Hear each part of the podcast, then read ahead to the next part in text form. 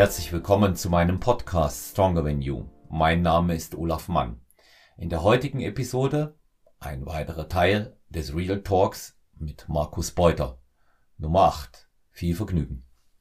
Ja, herzlich willkommen zurück, Markus Beuter, zu Teil 8 unseres Real Talks. Wir steigen gleich ein, ähm, Markus, mit einer ganz heißen Frage. Ähm, Powerlifting, was ist natural möglich? was ist natural möglich?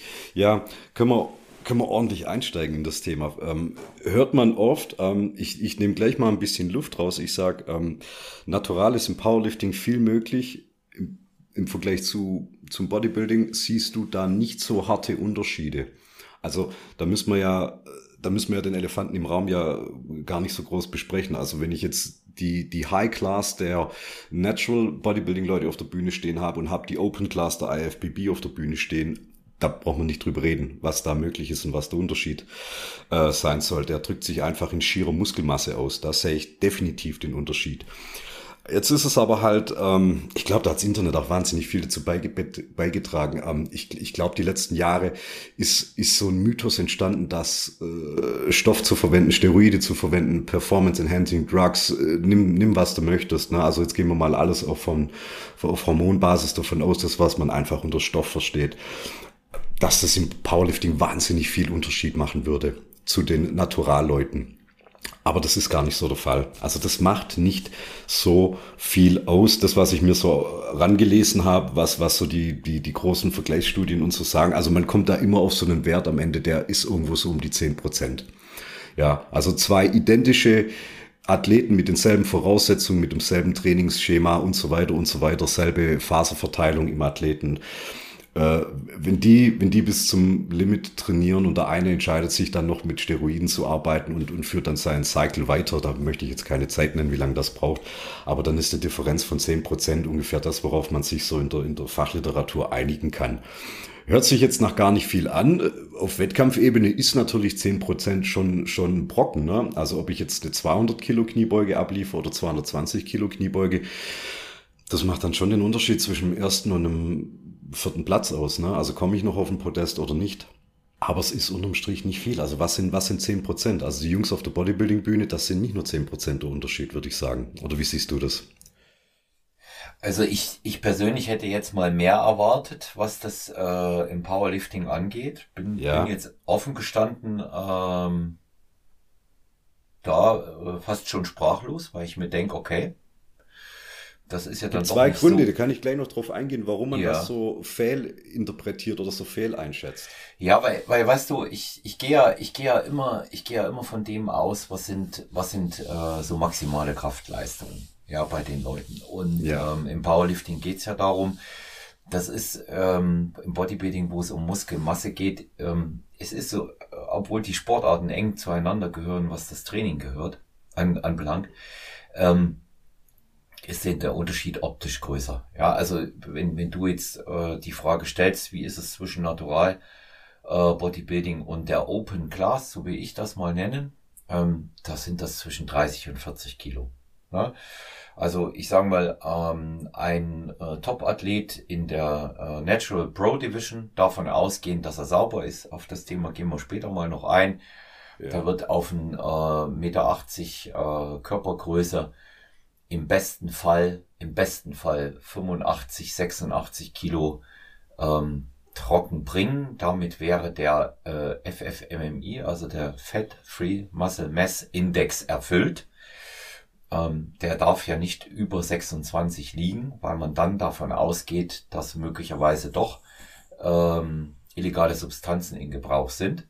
So, und jetzt musst du dir überlegen, ein äh, Big Ramy, das differiert ja immer, hat bei seinem Mr. Olympia-Sieg in diesem Jahr um die 130 Kilo gehabt. Also da sind wir ganz leicht bei 35 Kilo Unterschied.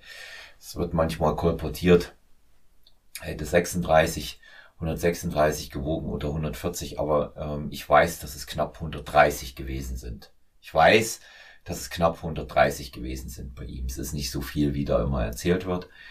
Und ähm, wenn ich mir das natürlich anschaue, ähm, dann sind das Riesenunterschiede. die, die Frage letztendlich ähm, ist in dem Bereich natürlich, äh, was für andere Aspekte spielen dort noch eine Rolle. Ja, während ich beispielsweise glaube, dass man im Powerlifting-Bereich mit weitaus ähm, weniger Zusatzprodukten aus dem aus der illegalen Küche auskommt, so wird man sicherlich im Bodybuilding äh, acht, neun äh, irgendwie unterschiedliche Medikamente für dazu und nicht weg und ab und hoch und runter so in der Klasse ja. dann verwenden. Und das sind ja noch, das sind ja noch Riesenunterschiede. Und dann gibt es bestimmte Dinge, die ich von unserem Freund weiß, von Frank the Bank, der mir auch mal ähm, erklärt hat, dass äh, Dinge, um stark zu werden, aus ähm, anverwandten Bereichen ähm, des Steroidkonsums eher hinderlich sind. Also insofern hast du recht, gibt es schon Unterschiede. Mich überrascht das tatsächlich etwas, dass das zehn Prozent sind. Also ähm, würde ich, könnte man sagen, dass äh, Thor, als er 501 äh, gezogen hat im Kreuzheben, wahrscheinlich ohne 450 gezogen hätte.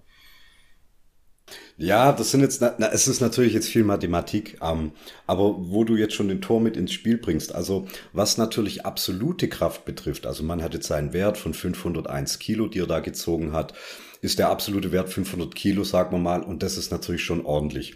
Wenn ich mir jetzt zum Beispiel den äh, Sascha Stendebach hernehme, die Powerlifting-Fans werden ihn kennen, der hat jetzt ähm, vor, vor, vor wenigen Wochen bei der Western European Powerlifting Championship hat er einen All-Time IPF-Weltrekord äh, gesetzt im Kreuzheben mit 373 Kilo. Und der gute Mann ist in der 93er Klasse. Jetzt kann man das ja mal kurz ausrechnen.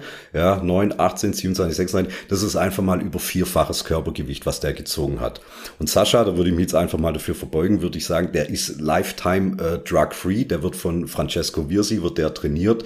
Wer den noch dazu kennt, da, ja, also den muss man jetzt nicht erstmal noch imagemäßig reinwaschen. Der ist einfach ein brutal guter Kreuz Kreuzheber und hat übers Vierfache gezogen. Jetzt nehmen wir Thor, der wiegt 200 Kilo zum Zeitpunkt seines Rekordes. Na, was ist das dann in Relation? Das zweieinhalbfache Körpergewicht nur. Und also relativ gesehen ist Sascha auf jeden Fall stärker. Absolut ist Thor mit 501 Kilo natürlich höher angesetzt. Und hier macht es natürlich schon, wenn du da jetzt die 10% abziehen würdest von seiner Leistung, da kämst du genau, dann kämst du auf die 450, was ja natürlich immer noch ein elefantenmäßiger Lift ist. Ähm, aber deswegen, deswegen transportiert sich das ja natürlich auch so. Ne? Du siehst natürlich Thor, der eigentlich schon mal aussieht wie eine andere äh, Rasse Mensch, einfach ne? durch seine Größe und durch seine schiere Masse, die er mit sich bringt. Und das Erste, was natürlich äh, jeder und seine Mutter zu Hause vorm Fernsehen sagt, ah, der nimmt Stoff, ist klar, oder? Ja, okay, klar, nimmt er ja auch. Äh, da hat man ja, also der hat ja noch nie in irgendwelchen getesteten Verbänden oder sonst was mitgemacht, muss man jetzt auch dazu sagen. Saschas Kreuzheben, das ist unter IPF-Reglement gelaufen und Tor, das war ja, das war ja mit Straps und allem drum und dran, also im Prinzip so wie es die Strongman mehr oder weniger äh, ja auch durchwinken. Ne? Strongman Competition, da wird auch nicht auf, auf Steroide getestet und so weiter. Aber das transportiert sich halt nach, weil die ganz, ganz großen Zahlen, die sind natürlich brutal. Also 501, das ist ja noch unvorstellbarer als 374. Folglich ist die Assoziation da naheliegend. Ja. Und ein Powerlifter auf Stoff bei, sagen wir mal, nicht allzu unterschiedlicher Leistung zu einem Clean-Athlet, der sieht auch immer ein bisschen brutaler aus. Ja, wenn du da jetzt zwei Jungs aus der 93er Klasse nimmst, der eine schon immer, also seit, seit fünf Jahren äh, on und der andere noch nie, der wird immer muskulöser aussehen, der wird immer niedrigeren Körperfettgehalt haben. Ihre Leistung, ja, vielleicht unterscheidet sie sich zwischen einer 250 Kilo Kniebeuge und einer 270 Kilo Kniebeuge von mir aus. Aber der eine wird halt immer krasser aussehen. Und in Zeiten von Instagram sehe ich dann halt auch mehr, viel, mehr von diesen ultra krassen Leuten, ja, die zwar ordentliche Lifts abliefern, aber halt durch ihre Optik halt auch einfach schon mal krass daherkommen. Also wer sich mal die, die Trainingssessions von Dan Green anschaut, das ist ein, das ist ein Bodybuilder in der Offseason in der 120er Klasse. Das ist einfach ein Monster von einem Muskelberg, der zwar auch noch wirklich fucking stark ist, aber er alles, alles schreit schon von weitem. Der Junge nimmt Steroide und deswegen, deswegen wirkt das eigentlich so, deswegen schockiert es dich auch so, deswegen sagst du, hey, nur, nur so ein Unterschied marginal von, von zehn Prozent. Ja, aber alles, was noch drumherum ist, kommt dir immer viel krasser vor. Hm.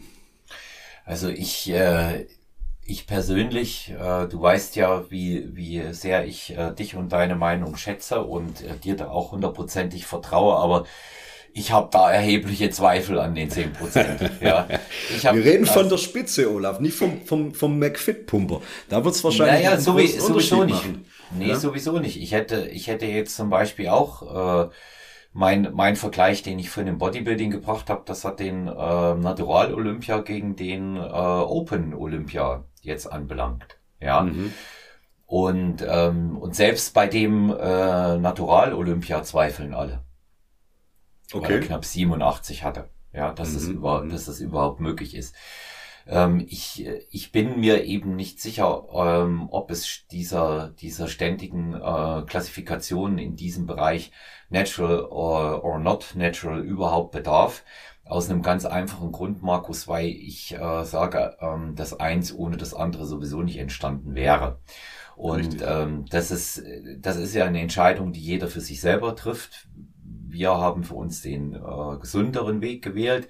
Darüber braucht man sicherlich nicht zu diskutieren, ob das jetzt äh, 10 oder 12 oder 23 Prozent ausmacht beim Powerlifting oder äh, 40 Kilo beim Bodybuilding. Es ist in jedem Fall der ungesündere Weg. Ja, es ist der ungesündere Weg. Und das zeigen einfach viele Beispiele von ähm, viel zu früh Verstorbenen, wobei mir da äh, mehr Bodybuilder bekannt sind als Powerlifter. Wahrscheinlich auch aus dem einfachen Grund, weil die viel mehr Medikation, viel mehr, ist, ist ja, mehr Mischkonsum, ist deutlich, ja. auf jeden Fall. Ja. ja verwenden und ähm, aus dem aus dem Grund äh, denke ich hört man äh, in dem Bereich ähm, auch weniger. Also könnt, äh, könnte man solche Dinge sagen wie ähm, Eddie Hall äh, mit seiner eher äh, etwas weniger guten körperlichen Begabung, aber trotzdem einer der stärksten Männer der Welt im, im Powerlifting-Bereich über, über Jahrzehnte, hat das in erster Linie, äh, zumal äh, ganz provokativ jetzt, was ich frage, Basic mit seinem früheren Schwimmtraining geschafft. Nö. Und dann ganz viel Nö. gegessen und äh, dann ganz viel gewogen und dann hat er, hat er das ziehen können. So einfach lässt sich das aber auch nicht erklären. Denn nee. da muss man jetzt auch mal die andere Seite natürlich beleuchten. Gehen wir einmal davon aus, Markus, es sind diese zehn Prozent und da streiten wir jetzt nicht über fünf oder, oder acht hoch und runter. Ja, das können, das können marginale Unterschiede ausmachen. Wir reden über die Spitze, wie du sagst, und es gibt sicherlich welche, die nicht so stark sind und damit vielleicht 30 oder 35 Prozent kompensieren. Die gibt es ja auch, das darf man immer nicht vergessen. Aber welche Rolle spielt denn beim Powerlifting die Genetik? Ja, die spielt eine mindestens genauso große Rolle wie im Powerlifting. Aber nochmal zu diesen streitbaren 10 Prozent.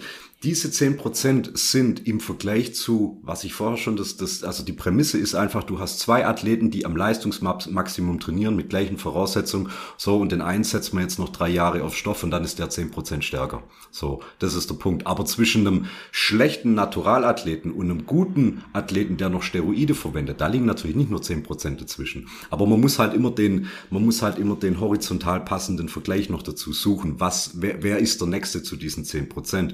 Und also, liebe Zuhörerinnen und Zuhörer, ihr könnt einfach mal hergehen, schaut euch mal die Ergebnislisten in Deutschland an vom BVDK im Powerlifting und da werdet ihr sehen, dass die Top 3 auf einer deutschen Meisterschaft relativ eng beieinander liegen. Ja, und wenn da jetzt einer noch 3, 4, 5 Prozent dazu bekommen würde, ja, dann hätte der die Klasse auf jeden Fall gewonnen. Ja, aber andererseits wiederum, wenn ich mir da die letzten zwei Plätze anschaue, da würden auch Steroide nichts mehr bringen. Weil da bräuchte man nicht nur 10 Prozent, da bräuchte man 20, 25 Prozent, um an die Top 3 aufzuschließen. Und insofern ist es da auch ein bisschen eine Art Milchmädchenrechnung. Ähm, bevor ich jetzt noch zu der Genetik was sage und was man auch nicht vergessen darf, viele Powerlifting äh, Vereinigungen, gerade die amerikanischen, wo viel in vielen nicht getestet wird. Also alles, was jenseits der, IF, äh, der IPF stattfindet, ähm, wird nicht getestet, wie zum Beispiel die, die APF oder, oder die WPC.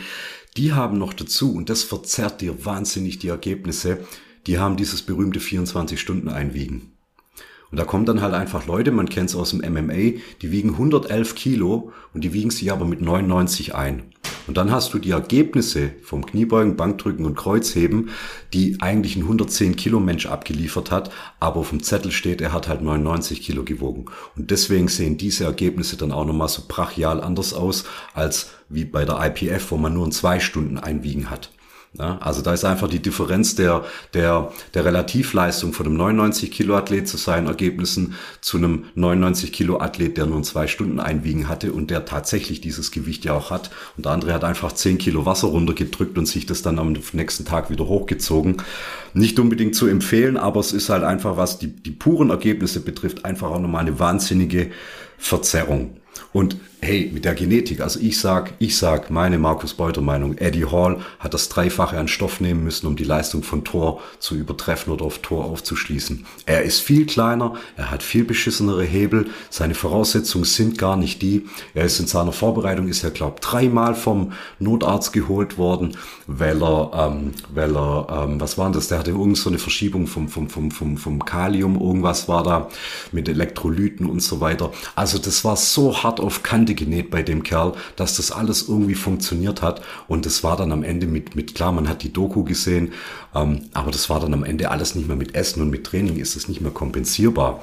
Das Einzige, was ich den schweren Powerlifter und Strongman-Leuten, was ihren Steroidgebrauch äh, betrifft, noch zugute halten kann, die nehmen nicht die ekligen Steroide, die dir das Wasser aus den Gelenken ziehen. Also die nehmen kein, kein Winstrol oder irgendwas, was oder, oder, oder Trenn, was dich dann irgendwie dann doch so richtig hart und trocken werden lässt, wo dann auch einfach deine Gelenke und deine Sehnen davon austrocknen und du halt auch prädestiniert bist für irgendwelche Abrisse. Nö, die nehmen schön das eklige Zeug, was dich halt auch richtig hart aufschwemmt. Ja, also auch die ganzen oralen Sachen sind in Amerika einfach Standard. Alles, was da aus dem Bereich Dianabol, Halotestin, was du oral nehmen kannst, was dich als Bodybuilder eigentlich fett und aufgeschwemmt geschwemmt machen würde in der Offseason und eigentlich, eigentlich zu vermeiden gibt. Klar, hohe lebertoxische äh, Nebenwirkungen, aber der Powerlifter möchte immer schön geschmierte Gelenke haben. Folglich verwendet er auch Hilfsmittel, die diesen Effekt noch ein bisschen fördert und hat deswegen dann einfach auch nicht so einen krassen Mischkonsum. Wobei, wenn wir jetzt noch wieder äh, Frank, Frankie fragen würden, Frank the Bank, ähm, der kann dir hinterm, hinterm Mikrofon auch sagen, dass da in seiner Zeit, in den, in den großen zehn Jahren, auch einige hinter den Kulissen gestorben oder fast gestorben sind, weil es einfach way too much war. Ne? Das sind dann auch meistens immer noch Stimulantien im Spiel ähm, und die hauen dir dann halt einfach irgendwann den Knopf raus. Ja, weil der hat ja mal erzählt, äh, es gab ja uh, untereinander den Wettbewerb, wer zuerst Blut pisst, hat gewonnen. Ja, das hat ja, äh, hat er ja berichtet, dass es den gab unter den Athleten. Ne? Also die, wer, ja, wer, sein, ja. wer seinen Konsum so hoch fährt und dann äh, zuerst Blut pisst, der hat gewonnen. An der Stelle mal noch äh, von von meiner Seite äh, speziell, ich weiß, du denkst da auch noch einmal auf die gesundheitlichen Gefahren und Risiken hingewiesen und klares Statement für einen gesunden, sauberen Sport, Truck und Doping-free. Ganz klar, ganz klare Ansage. Die Produkte, die hier äh, genannt wurden, die Medikamente sollen keinerlei Anleitung darstellen. Deswegen werden wir hier auch nicht in irgendeiner Form auch nur ansatzweise über äh, Dosierungen reden, die irgendwo kolportiert sind. Zum einen kennen wir uns beide damit nicht aus, ja, und zum anderen äh, geht es hier lediglich äh, um die Nennung eines äh, Unterschiedes und einer Möglichkeit, weil es einfach äh, sehr, sehr viele Fragen in diesem Bereich gibt. Rekapitulieren ja, wir. Ja, ja, und das ist es ja, ne? Die, die Fragen bestehen. Natürlich möchte man weder irgendwelche Empfehlungen noch sonst was geben und ich, ich stehe dir da auch bei und sage auch, ja klar, natürlich, Finger weg, sauber Sport steht ganz vorne. Aber ich möchte diese Diskussion immer ganz arg von der Moral lösen. Da möchte ich, also wenn ich darüber rede, möchte ich nicht über Moral reden, weil die persönliche. Habe ich, hab ich auch nicht jetzt ja, gesagt. Ja, das ja, war eine, also ich das kann, ist eine, ich, ja. Das ist eine Einstellung, ja. Das ist eine Einstellung, die jeder hat. Ich habe das ja eben auch ganz zu Anfang schon eingebracht. Die Entscheidung trifft jeder selber und ich moralisiere nicht. Aus einem ganz simplen Grund moralisiere ich nicht. Weil Anabole Steroide und leistungssteigernde Substanzen gehören zum professionellen Sport dazu, wie ein Fahrer zu einem Tour de France Fahrer. Das ist unabänderlich und das ist einfach Fakt. Und wer glaubt, dass diese Ergebnisse bei Olympischen Spielen ausschließlich ohne das erreichbar sind, nur weil man wenig oder kaum etwas findet, der lebt komplett in einer illusionären Welt da redet sich das schön, ja. Und da braucht man das Moralisieren überhaupt gar nicht anzufangen, weil viele Leistungen, die es heute im modernen Sport gibt und viele Dinge, die überhaupt möglich sind, einfach auf diesen Sachen basieren und witzigerweise, das darf man ja nicht vergessen, weil es immer, gerade im Zusammenhang mit Natural Bodybuilding, da kriege ich immer so, so phasenweise Lachkrämpfe, ja, wenn ich das mhm. höre. die neuesten wissenschaftlichen Studien, äh, die Trainingswissenschaft und noch härtere Diät und noch mehr Erfahrung im Ernährungsbereich machen die Leistungen im Natural Bodybuilding möglich, die im Jahr 2011, also vor zehn Jahren, nicht möglich waren. Da kriege ich einen ganz schweren Lachkrampf, wenn ich das höre. Dazu sage ich auch später mal noch was. Weil es ist, das ist eine ganz simple Geschichte. Wissenschaftliche Erkenntnisse, Basics, basieren in allererster Linie in dem Bereich auf Biologie, Biophysik, Biomechanik und Pharmazie. Das ist einfach ein unumstößlicher Fakt. Und da muss man sich nicht irgendwie schönreden und sagen, es hat so geklappt. Ableitungen in anderen Bereichen, ja, die ja. jetzt äh, sagen, es ist auf dem Weg natural möglich, wenn man das und das macht. Die existieren aber in aller, allererster Linie von ähm, Trainingsplänen oder Systemen im Ernährungs- oder im anderen Bereich, auch im Supplementbereich, von Hochleistungssportlern. Du brauchst nur diese Geschichte vom Abadjiev zu nehmen und dem bulgarischen Gewichtheber. Ja, ja. das ist, ist, ist the, the same procedure. Der Stärkste, der Stärkste überlebt und der nimmt dann auch noch was im Training, meine ich jetzt. Ne? Überlebt der Stärkste und kommt weiter und nimmt dann auch noch was.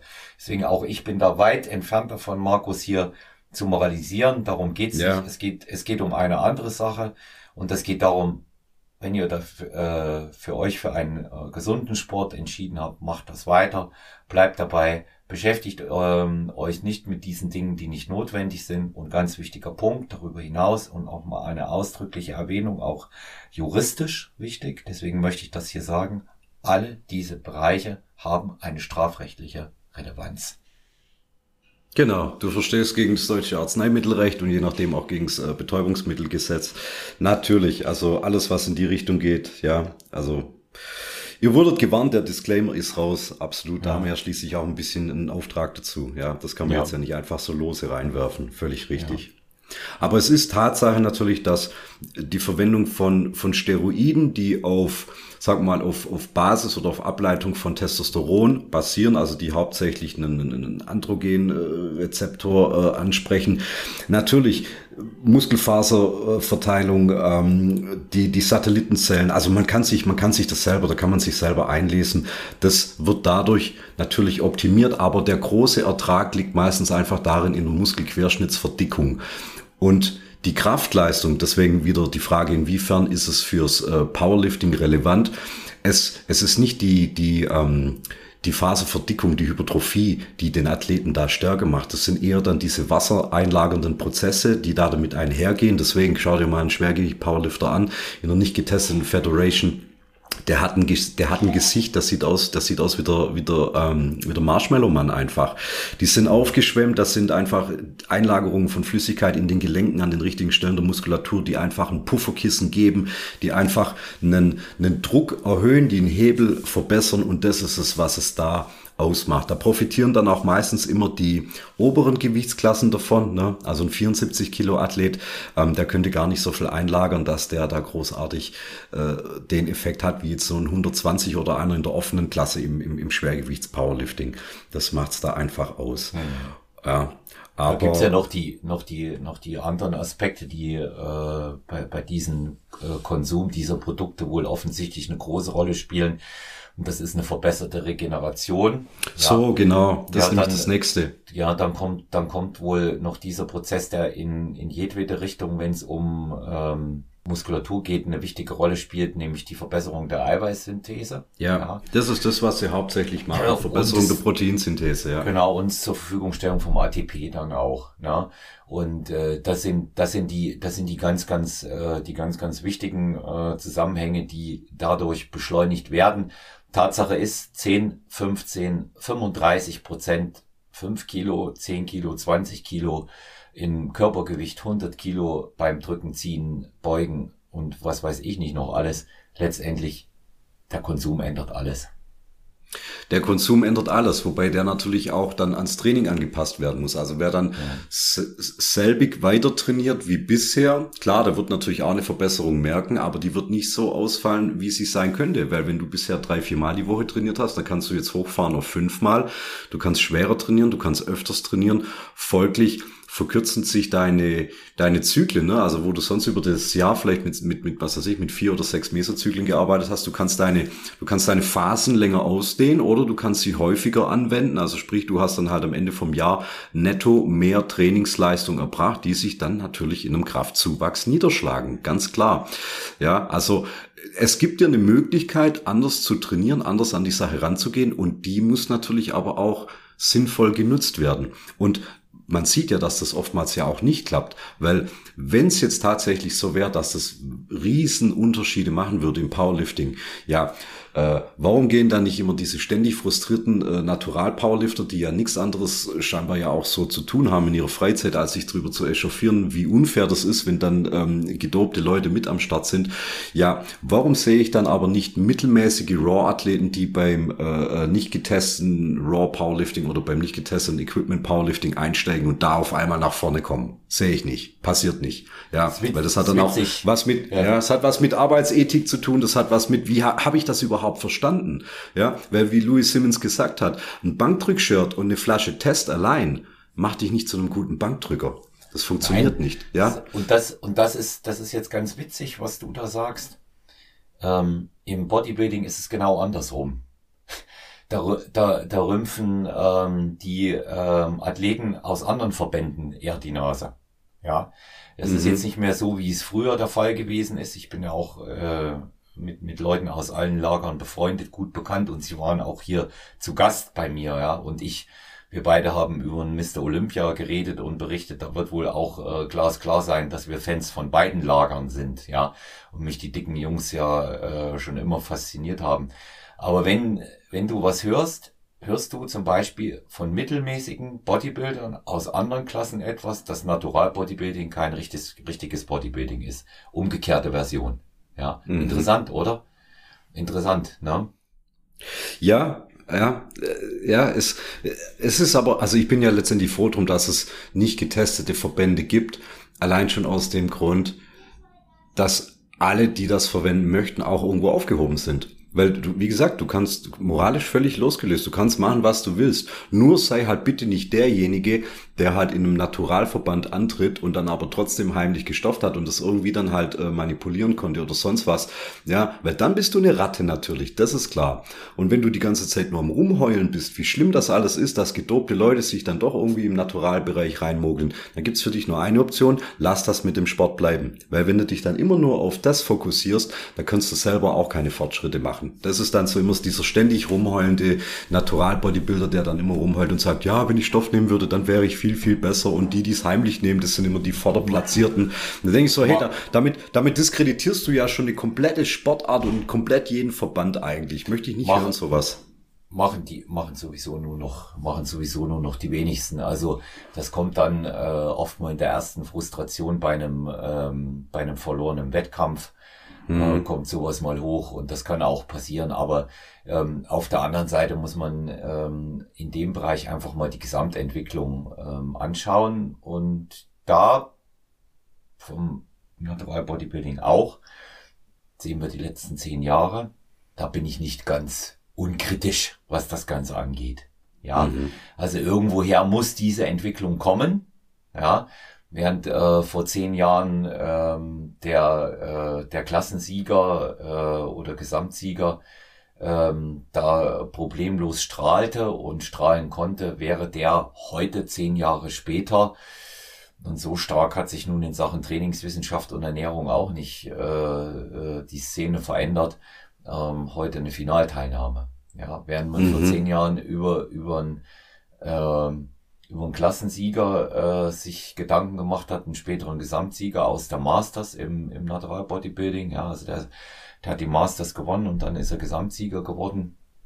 Und äh, da hat man gesagt, ja, der ist äh, von, von einem anderen Stern. Und ähm, zehn Jahre später kommt der mit Sicherheit in kein Finale mehr in seiner jeweiligen Klasse.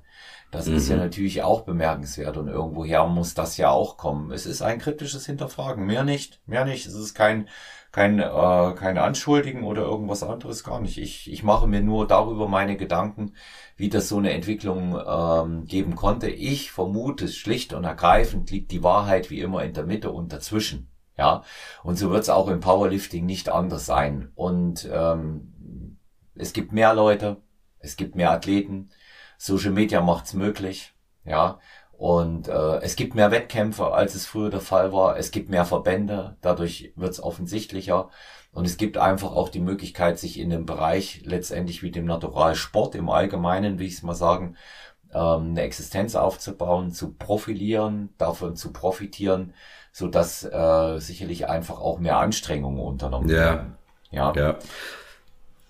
Pauschal würde ich im Powerlifting teilweise auch sagen, dass, dass die schlechten Athleten, die zwar unterstützt, illegal unterstützt arbeiten, die schlechten versuchen sich immer lieber doch noch irgendwie beim BVDK reinzumogeln, als statt zu sagen, naja, okay, komm, wenn ich schon was nehme, dann gehe ich in die ungetestete, äh, äh, in die ungetestete Liga, weil da wissen sie genau, dass da andere Leute sind, die nicht jetzt unbedingt mehr Stoff nehmen, aber die halt einfach gescheit trainieren können und genetisch noch mehr bevorteilt sind, dann werden sie dort auch zermahlen. Da hätten sie keine Chance. Und dann ist es meistens immer so dieser, dieser kleine, mittelmäßige, äh, auf, auf, auf Landesebene, halbwegs gute Powerlifter, naja, der aber dann trotzdem immer so heimlich im Jahr so, so für ein, zwei, drei Monate Stoff nimmt, sich dann doch irgendwo reinmogelt, manchmal gar nicht so gut platziert ist, dass er dann gar nicht erstmal zum, zum Pinkeltest gebeten wird irgendwie von der Kommission, ähm, der aber wie gesagt gesagt genau wüsste, werde er zu den großen Jungs gehen, die in der, in der, in der nicht getesteten Klasse unterwegs sind, dann würden sie ihn dort zerstören.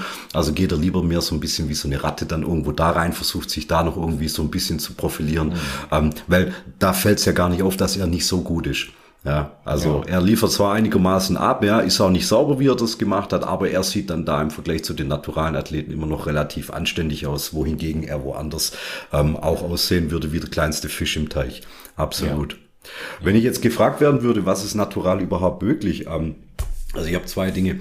Das eine ist, äh, Mark Riptow hat mal so grob mal angesagt, was ist für einen für einen äh, halbwegs fortgeschrittenen Athleten stark einigermaßen. Und das ist jetzt eigentlich so wirklich ganz soft aus der Literatur raus.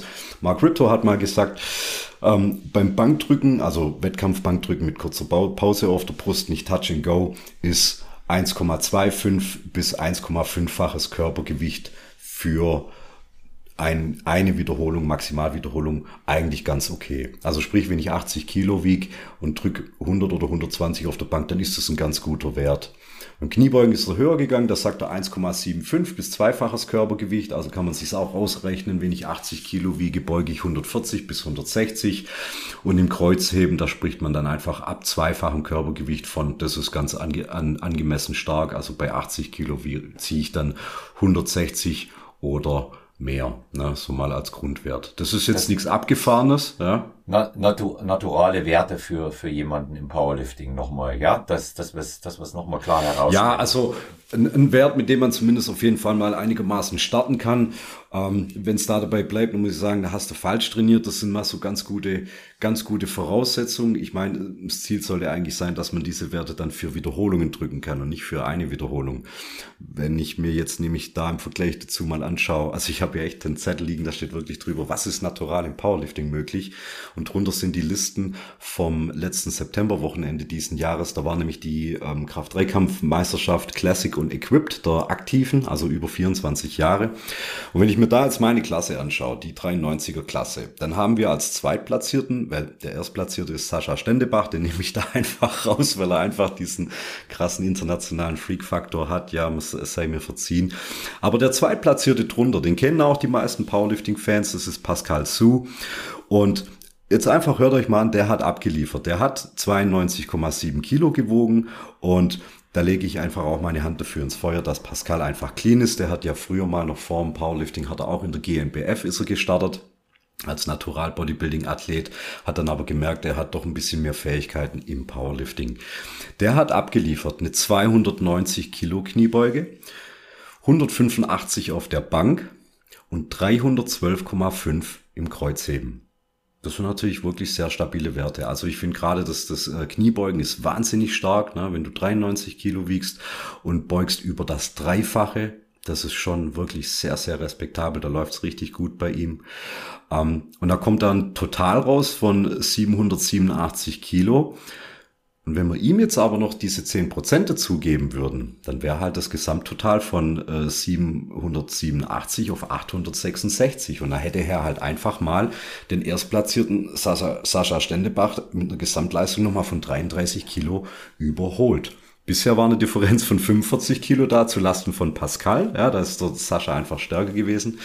Ähm, aber damit wäre dann äh, dieser, diese Differenz, also damit hätte er das dann quasi ausgeglichen und übertrumpft sozusagen. Und das sind wirklich schon wahnsinnig starke Werte. Also da bezweifle ich, dass selbst die meisten Athleten, ähm, die äh, unterstützt, illegal unterstützt arbeiten, überhaupt in die Richtung kommen.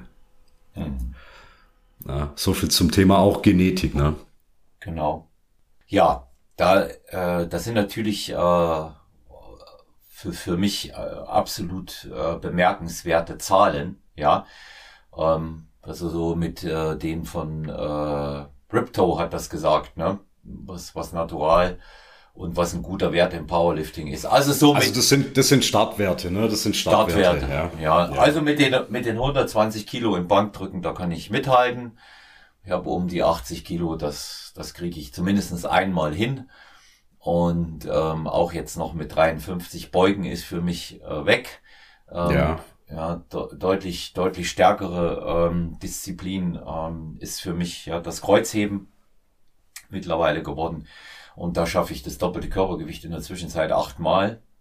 Und ähm, wenn du dir überlegst, ähm, Anfang diesen Jahres ähm, hatte ich einmal, ja, und das war mein Ziel, mhm. doppeltes Körpergewicht einmal zu heben. Also insofern bin ich da, was das angeht, ganz zufrieden, was du jetzt über diese, das war die deutsche Meisterschaft, die Werte, die du von den beiden Athleten ja, hast. Ja, und die war, die war wirklich sehr, die war wirklich sehr hochkarätig. Also da ist, mhm. da ist dann schon was, schon was geboten, auf jeden ja, Fall. Ja, die hatten halt das ist es halt, ja. Ja, die hatten halt auch einfach mehr Zeit zum Trainieren und zum Üben, ja. Also ich sag mal, äh, wer die, wer die Möglichkeiten hatte, der, der konnte äh, unter Covid wer es auch äh, mental geschafft hat, der konnte unter Covid durchaus auch reifen. Ja, mhm. du hast jetzt schon auch bei den Bodybuilding-Wettkämpfen nochmal eine andere Qualität gesehen nach eineinhalb, fast zweijähriger Unterbrechung. Das konntest du schon feststellen. Ja, das war schon, ja. das war schon deutlich, das war schon deutlich sichtbar. Ja, ich meine die, ja. die, die äh, erste GNBF-Meisterschaft, die es wieder gegeben hat, war im Juli 2021 äh, und die davor letzte im Mai 2019. Also ähm, anhand dieser, dieser äh, Oktober 2019, anhand dieser Konstellation konntest du schon ermessen, ähm, wie viel, wie viel Zeit die Leute hatten. Und das wirkt sich in so einem Bereich, wenn jemand Trainingsmöglichkeiten und auch die Ruhe hat, entsprechend aus. Kurz, kurz, kurz nochmal rekapitulieren. Also Genetik genauso wichtig, Arbeitsethos spielt eine Rolle.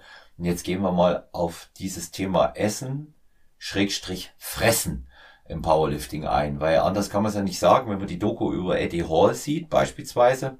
Über Thor ist mir da äh, nur Ähnliches bekannt, aber der, da zeigt man das wohl nicht so äh, exzessiv und ich habe immer so ein bisschen, ähm, ich habe immer so ein bisschen das Gefühl, dass der Tor ähm, gegenüber Eddie Hall eher da der, ähm, der intellektuellere mit dem feineren Benehmen ist und ähm, aber Eddie Hall, wenn du ihn da siehst, das sieht schon sehr ungesund aus, was der sich da reinstopft, oder? Eddie Hall, das ist halt aber halt auch so ein, so ein englischer Working Class Hero, ne? Also der ist mit so Macaroni und Cheese ist der aufgewachsen. Also der, ja, der kommt auch einfach so aus so einem Arbeitermilieu, wo es jetzt nicht hier immer mit, mit äh, frischem Biofutter auf dem Tisch irgendwie, wo du da die Leute großgezogen hast. Thor, der kommt aus, aus, ähm, aus, ähm, ach sag's auch schnell, aus, aus, aus Island. Und ja, da ist ja auch rein, rein von der Ernährung her ist da ja auch schon was ganz anderes geboten. Da ist viel mehr frisches Zeug, viel mehr äh, Qualität im Spiel. Und ja, Eddie Hall, da musste sich halt auch einfach hochfressen. Guck mal, wie schwer der war und guck mal, wie groß der nur ist. Wie groß ist Eddie Hall? Ich glaube, ein Meter 85 oder so. Also dem haben ja grundsätzlich schon mal Hebel gefehlt, gerade bei sowas wie Atlas Stone Lifting, wo Thor einfach von oben runter gegriffen hat und das hochgezogen. Ähm, das muss der ja von unten nach oben drücken. Thor zieht's einfach hoch. Und deswegen, also war auch wirklich, das ist eigentlich kein Strongman Eddie Hall, auch wenn er jetzt wirklich viel gewonnen hat, weil man da auch sagen muss, man hat zu seiner Zeit ihm auch ein bisschen die Wettbewerbe ein bisschen hingeworfen, dass es immer gut gepasst hat. Da waren immer ganz viele Sachen mit Maximalkraft, wo er gut war, aber jetzt eher so Sachen, wo er irgendwas lange tragen muss oder, oder lange Sachen von unten nach oben hochheben, ja, das ist nicht so seins. Das hatte man schon so auch ein bisschen gewollt, dass der da gut abschneidet. Aber ja, sei es wie es ist, bei Tor ist auch, glaube ich, viel mehr äh, Marketing und Geld im Spiel, was einfach die Darstellung von ihm betrifft. Ne? Ich meine, wer eine Rolle in Game of Thrones hatte, da musst du zwar jetzt nicht viel Text für lernen, aber er ist einfach in den äh, Büchern der, der Hollywood-Agenten ist er einfach drin. Und da willst du dann ja nicht irgendwie so einen peinlichen Fresser auf YouTube sehen, der dann so Full Day of Eating da irgendwie sich da megamäßig blamiert und sich da irgendwie vulgär zeigt.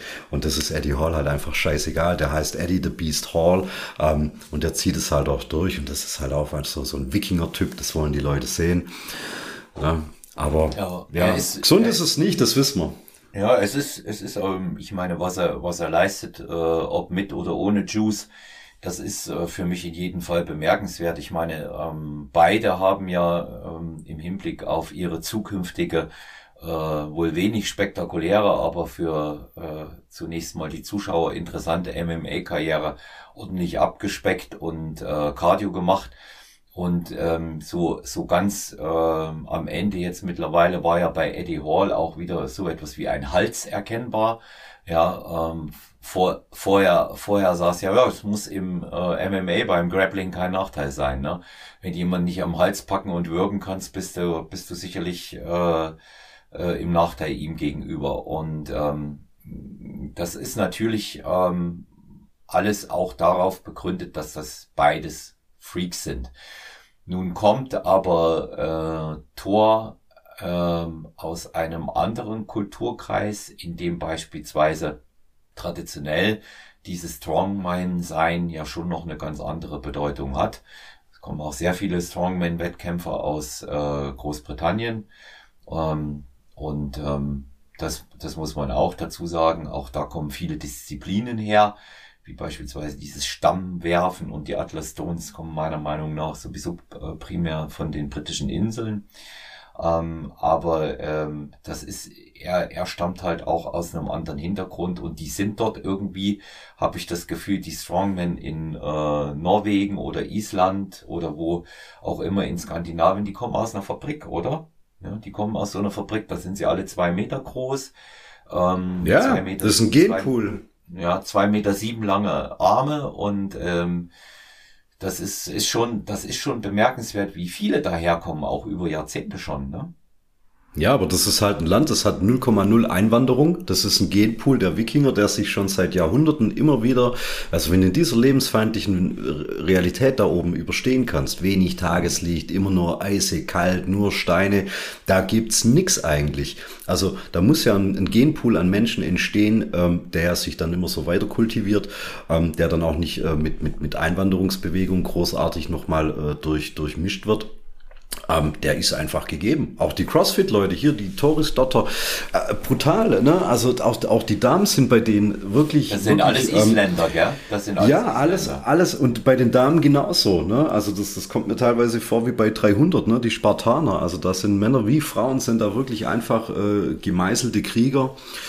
Und ja, Klar, natürlich auch in Relation zur Bevölkerung ist natürlich die Rate wahnsinnig hoch, ne? Weil wie viele Einwohner hat jetzt Island? Keine Ahnung. Aber in Relation, was die Kraftathleten raushauen schon seit Jahrzehnten, ist es ja überdurchschnittlich viel. Ja, und es ist ein, es ist ein Nationalsport, der auch letztendlich äh, gefördert wird und neben ähm, dieser Tatsache, äh, dass das über Generationen kommt und dieser Genpool da ist, von dem du gesprochen hast, hast du halt dort noch einen ganz äh, anderen entscheidenden Faktor. Die haben die dunklen und die weißen Nächte und ähm, die tun gut dran, viel zu trainieren und sich zu bewegen. Ja, nicht umsonst ist im Gegensatz dazu auch in dem Land äh, oder in diesen Ländern äh, um den Polarkreis herum die äh, Suizidrate besonders hoch und auch die Rate an alkoholkranken Menschen. Ja, einfach auch deshalb, weil dieser ähm, dieser Unterschied in den Jahreszeiten, die langen Dunkelphasen, die Leute extrem depressiv machen. Ja, und viele begegnen diesem ähm, Phänomen ja auch mit Sport. ja. wir nicht vergessen. Ja. ja. spielt, ja. das spielt hier, das spielt hier eine äh, wichtige Rolle. Wir haben jetzt immer mal wieder ähm, Strongman äh, touchiert. Das ist natürlich auch eine Sportart, ähm, die mich immer interessiert hat. Ich bin, äh, sag ich mal, in meinen Anfang und, und späteren Zwanzigern ähm, habe ich immer wieder zu tun gehabt. Da war das gerade so populär geworden ähm, mit äh, diesen äh, alten Strongmen. Also es gab äh, mal noch den Österreicher, der eine Zeit lang den dicksten Bizeps hatte. Das war der Höberl. Ja. Den habe ich noch persönlich getroffen. Ja, ja den habe ich noch auf einer Sportstudio-Eröffnung damals, da war ich noch ein, ein 16-jähriger Kerl, den habe ich noch persönlich getroffen.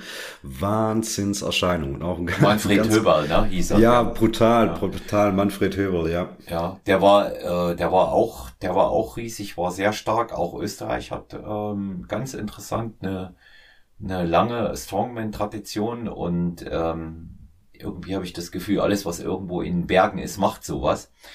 Und der Höberl ist aber schwerst verunglückt zweimal, gell? Der hat zwei schwere Unfälle gehabt, schwere, schwere Verkehrsunfälle, wenn ich das recht entsinne. Ähm, der, äh, der hat, glaube ich, ähm, aus, aus der Zeit nicht groß profitieren können. Ja, und dann kamen, dann kamen die äh, Leute wie der Putjanowski, der, äh, ja. Putschanowski, ja, ja, ja. Also bei Höber, da muss man auch nochmal sagen, der 65 Zentimeter Oberarm, da wissen wir auch, dass der noch mit äh, Synthol nachgeholfen wurde, weil wenn du dir den anschaust, auch seine Auftritte, da weißt du einfach genau so, wächst kein Muskel, egal ob mit Steroiden oder nicht. Ähm, das sieht einfach unverhältnismäßig aus. Aber Putschanowski, ja, ja, ja. Also Höber war auch nochmal so eine, groß, ja, ja. Ja, muss man auch dazu sagen, ja. Ja, Pujanowski, ja, der hat natürlich eine neue Ära eingeleitet, muss man auch. Ja. Also der, der, hat ja wirklich dann diesen, diesen Bodybuilding-Look einfach gehabt. Der war gar nicht so schwer im Vergleich zu den anderen. Der hat, glaube nur 136 Kilo oder so gewogen. Ja.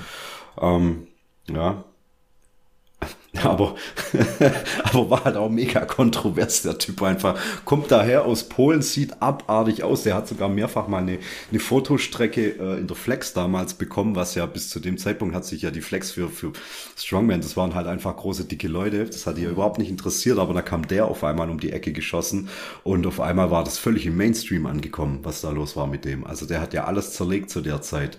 Ähm, aber ich denke, spätestens ab da war es dann halt auch klar, dass die Leute erst recht nachhelfen, weil so siehst ja, du nicht aus. So siehst du, ja. so siehst du nicht so aus. Also, der ja. war, der war ja, der war ja äh, rein, rein äh, von der Optik her der Athletik-Prototyp dafür. Da hast du gesagt, was machen denn die anderen? Ja, dass du äh, während äh, dann hier der der der Litauer wiederum, der auch zu der Zeit kam und immer noch aktiv ist, der Zitronas Savauskas, ja, der der war der war halt kugelrund und dick, ja wie, wie, ja. du, wie du dir den, äh, wie du dir den Strongman ähm, halt auch immer vorgestellt hast. So ist der, so ist der tatsächlich gewesen. Übrigens, äh, Putinowski hat letztes Wochenende ähm, so einen äh, ganz äh, harten äh, Knockouter im MMA niedergestreckt in den ersten 30 Sekunden. Einen schweren, hat eben schweren K.O. verpasst, äh, einen farbigen Athleten, Afrikaner. Aha. Ja. Also der macht ja eine, eine glaube eine dritte Karriere, so kannst du das sagen, im, im MMA. Ist er da wirklich ich, gut? Ich verfolge ich verfolge das zu Gut ist er nicht. MMA also, ins, insgesamt nicht so interessiert, aber ich denke immer, das ist immer noch so eine Zirkusgeschichte, den da reinzustecken. Ja, so wie Brock Lesnar oder sowas, ja. Ja, wo, wobei, wobei Brock Lesnar da für mich auf einer anderen Ebene läuft. Aber ähm, Pujanowski, ähm, ja, es ist, es ist natürlich werbeträchtig. Er ist in Polen Nationalheld als fünffacher Strongman, mhm. World Strongman. Er ist ähm, eine große äh, nationale Identifikationsfigur. Äh, hat ein bisschen ja, auch was mit der, mit der Wiedergeburt der polnischen Nation nach außen hin zu tun. Viel aus dem Selbstbewusstsein ähm, der, der Polen heute, ähm, auch ihres Nationalbewusstseins speist sich aus solchen äh, Athleten dann auch und ähm, deswegen ist der da ein Zugpferd, aber er hat auch keine großen Kämpfe bisher außerhalb Polens gemacht. Er startet nicht in der UFC, er startet nicht bei Pride oder Strike Force. Also insofern ähm, ist das ist das für mich jetzt äh, nicht besonders aussagekräftig. Ich möchte ihm nicht gegenüberstehen. Der hat mit Sicherheit eine große Schlaggewalt, aber wenn du seine Technik anguckst, der schlägt halt einfach nur ununterbrochen. Da ist kein, kein System drin, der kann nicht boxen, ein bisschen grappeln kann er, habe ich gesehen, und er ist sehr langsam gegen andere. Und für mich jetzt so als Kampfsportler zeigt sich da eben auch einfach die Qualität in diesen reinen Fähigkeiten, die über das brutale Zuschlagen hinausgehen. Ja, und ähm, er ist er ist nicht schnell, das ist er nicht. Er hat keine Technik. Was er hat, ist dafür, dass er so schwer ist, eine gute Kondition, immer schon. Und da muss man sagen, arbeitet er sehr, sehr hart. Und er hat eine gewaltige Schlagkraft. Der hat eine gewaltige Schlagkraft. Also, äh, wie äh, mein verstorbener Vater gesagt hätte, wenn der dir eine ballert, dann trägst du den Kopf als Rucksack. Ja. Und ähm, das ist, das ist bei dem, das ist bei dem so. Weil du Brook Lesnar anführst, kurzer Ausflug. Nein, Brook Lesnar war kein Gimmick. Der hat in der UFC gekämpft und war sogar ziemlich gut und ähm, der hat eine hervorragende äh, Basisausbildung als äh, Wrestler, äh, was das Ringen an sich angeht und somit ist er auch einer der besten Grappler.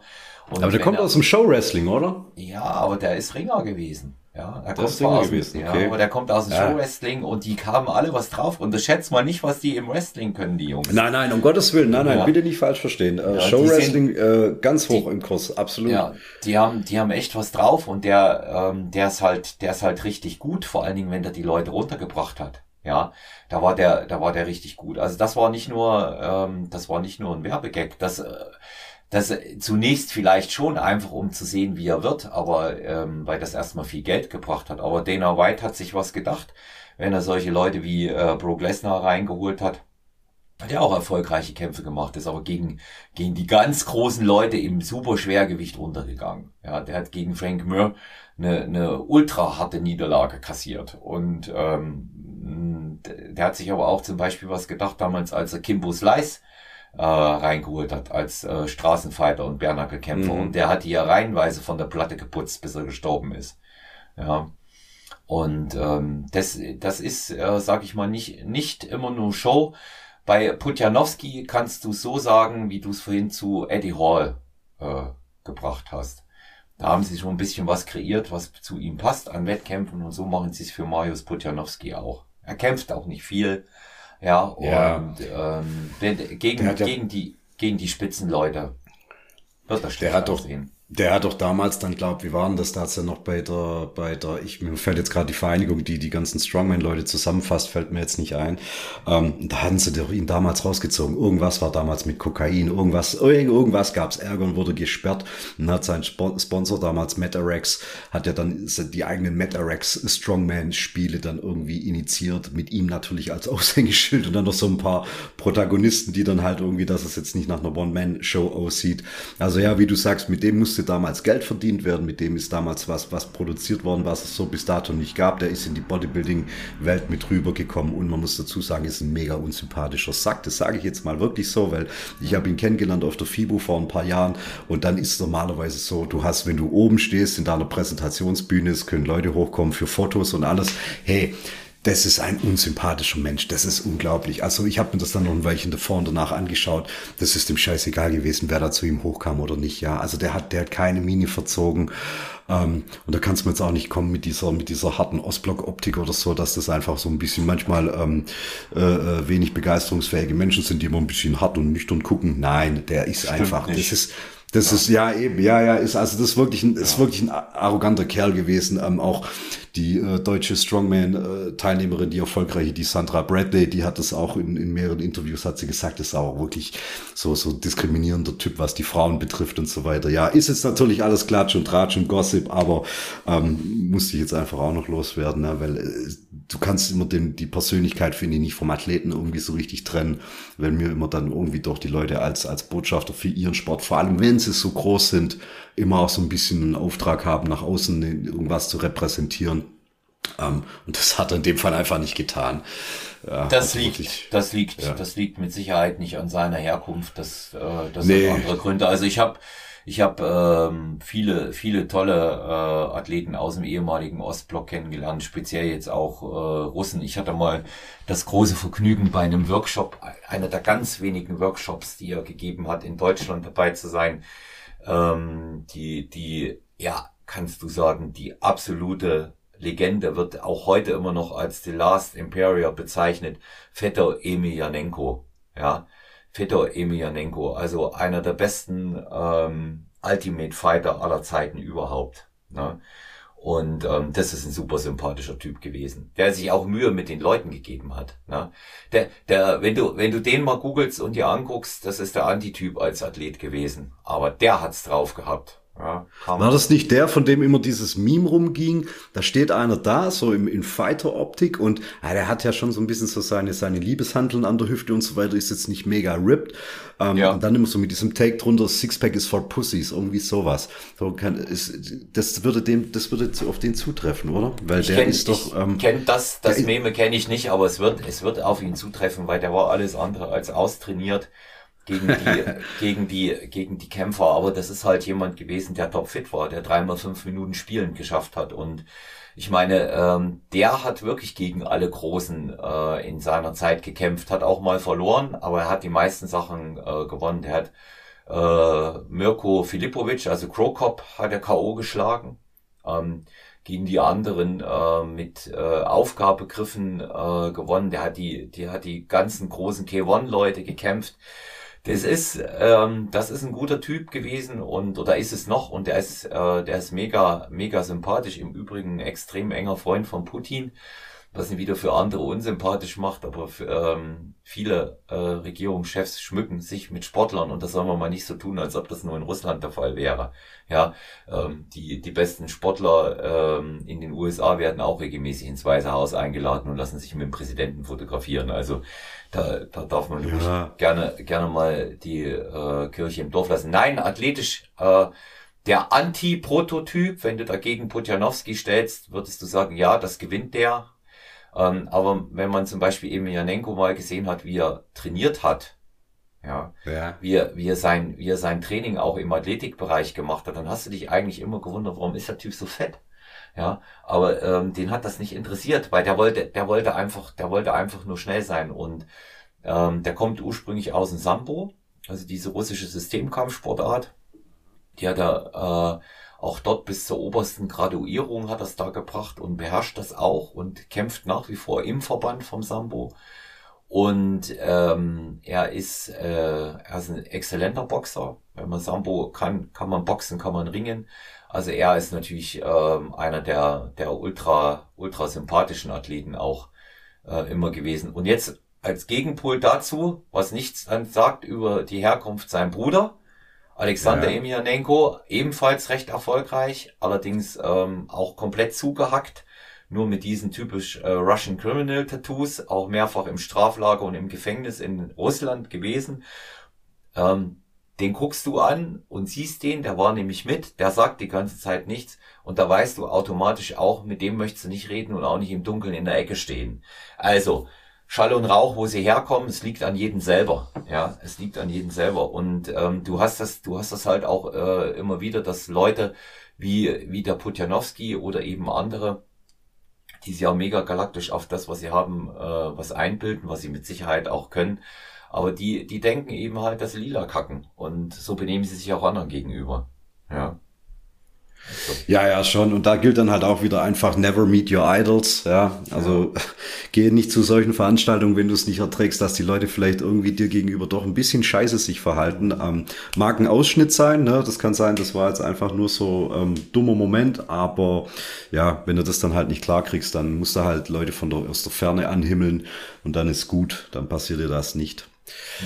Aber ja, genau, genau. Also wir haben, wir haben den großen Strongman, der im Prinzip, äh, ja, manche für Strongman gar nicht prädestiniert waren, man hat sie trotzdem reingedrückt. Ähm, sowas haben wir ja im Fahrradfahren ja auch gehabt. Wer war denn das? Bjarne Ries war doch das, glaubt, das war doch auch so ein Riesenkerl von einem Rennradfahrer. der war eigentlich viel zu groß und viel schwer fürs Rennradfahren.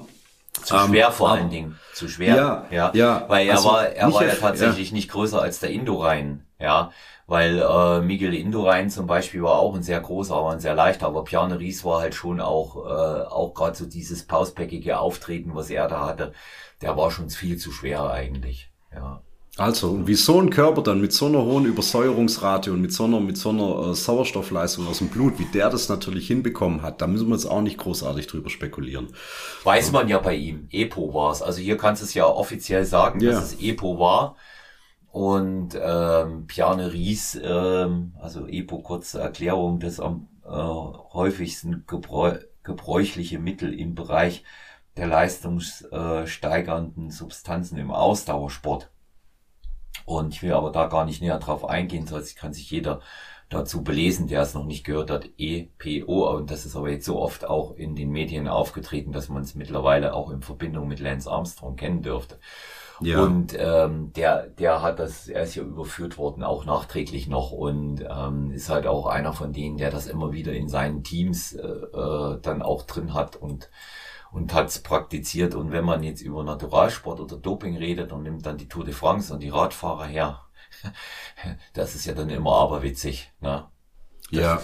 ja. Dann, ja, das stimmt. Ne? Also die Jungs, die waren ja dann wirklich echt auch mit Epo so am Anschlag. Also die konnten ja dann auch nicht mehr nachts durchschlafen. Die mussten alle zwei Stunden aufstehen und ein paar Schritte gehen, ja, weil das Blut einfach so, so sauerstoffgesättigt war. Das hat so eingedickt. Du hättest im Schlaf an einem, an einer, an einer, an einer, du hättest an einem Schlaganfall oder an, ja, hättest du im Prinzip sterben können. Deswegen hast du gar nicht so lange Ruhe. Du musstest immer bewegt werden, ja, weil mhm. du quasi so, so gesättigt warst mit so einem, also so, so dein Blut war wie, wie so ein, wie so ein Snickers-Riegel, ja, so. Das war aber nicht also, nur, das war aber nicht nur deshalb so, ja. Die haben auch Testosteronpflaster verwendet. Die, die haben eben auch halt nochmal ähm, erhöht auch nochmal das Blutvolumen, ja. Ja, genau. Die haben zusätzlich ja. nochmal dafür gesorgt, dass es dicker wird und vor allen Dingen noch sauerstoffhaltiger. Es gibt einen äh, ganz interessanten Film zu dem Thema ähm, Doping im Radsport. Kann ich nur sehr empfehlen. Der heißt The Program.